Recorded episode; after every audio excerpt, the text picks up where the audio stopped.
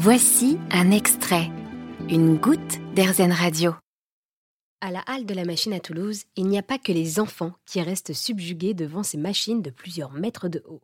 Non, les adultes aussi découvrent ou redécouvrent un monde formidable qui est animé par de nombreux machinistes. Que ce soit le Minotaure, le Dragon Cheval ou encore l'araignée, il y en a pour tous les goûts. Et pour nous en parler, j'ai rencontré Anthony, vétérinaire à la halle de la machine, qui se trouve à un manège où il y a de nombreuses machines et qui fait le plus grand bonheur des enfants. Bonjour Anthony. Bonjour.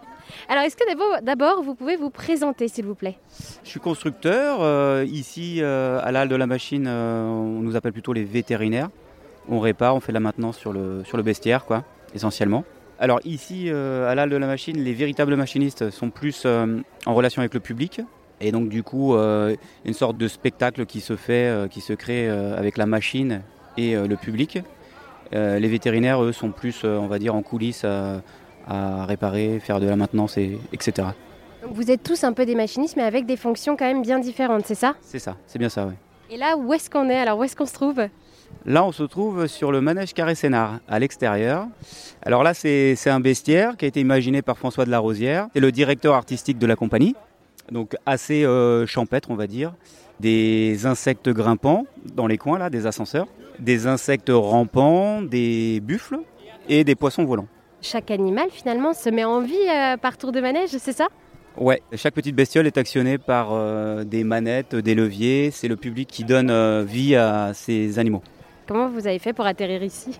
Alors moi je travaillais, je suis nantais, d'origine et je travaillais déjà à l'atelier de construction à Nantes avec, euh, avec François de la Rosière et puis euh, les autres. J'ai participé à la construction de ce manège et quand on, on, est venu le monter ici à Toulouse, je faisais partie de, forcément de l'équipe et je suis resté.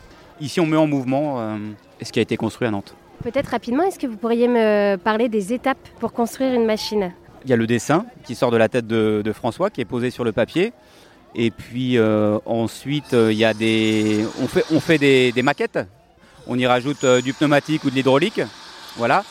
Et puis ensuite, il y a voilà le bureau d'études et, la, conception. et puis après, les, constructeurs qui font avec leurs mains, quoi. Pourquoi est-ce que ça vous plaît ce métier? Ben, Parce qu'en fait on, fait un peu de tout. Quoi. on va toucher à de la mécanique, du soudage, de l'hydraulique, etc. Donc euh, c'est multi, euh, multifacette et on s'ennuie pas quoi. Et qu'est-ce que vous apportez aux gens? Aux gens, euh, bah, j'imagine de l'émerveillement. Eh bien, merci beaucoup Anthony pour nous avoir partagé cette passion du coup des machines et d'être, vous êtes vétérinaire à la halle des machines. Merci. et en parlant des réactions, j'ai rencontré Mathis et son papa et le petit garçon m'a raconté ce qui lui plaisait. Bah, j'aime bien voir toutes les machines qu'il y a et de temps en temps ça m'amuse de voir les jeux qu'il y a dans la salle. Et alors, quelle est ta machine préférée? Le dragon, parce que j'aime bien quand il crache du feu. Ça te fait pas peur? Un peu. Et alors, pourquoi, euh, pourquoi amener euh, vos enfants euh, à la Holo Machine aujourd'hui? Bah, C'est plus pour une découverte, en fait, justement, sur l'ingéniosité, l'inventivité, la création.